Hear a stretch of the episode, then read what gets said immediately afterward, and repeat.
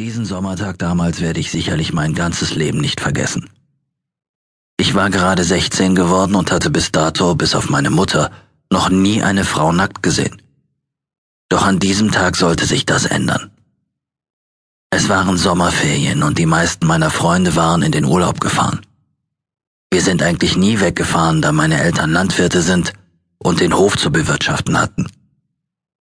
So hatte ich viel Zeit, und die vertrieb ich mir öfter damit, indem ich mich auf dem Heuboden selbst befriedigte. So auch an diesem Tage. Ich lag splitterfasernackt im Heu und massierte meinen Penis. Dabei stellte ich mir vor, wie es wohl ist, wenn man in eine Frau eindringt. Ich hatte mir den Abschnitt im Biologiebuch zwar mehrfach durchgelesen,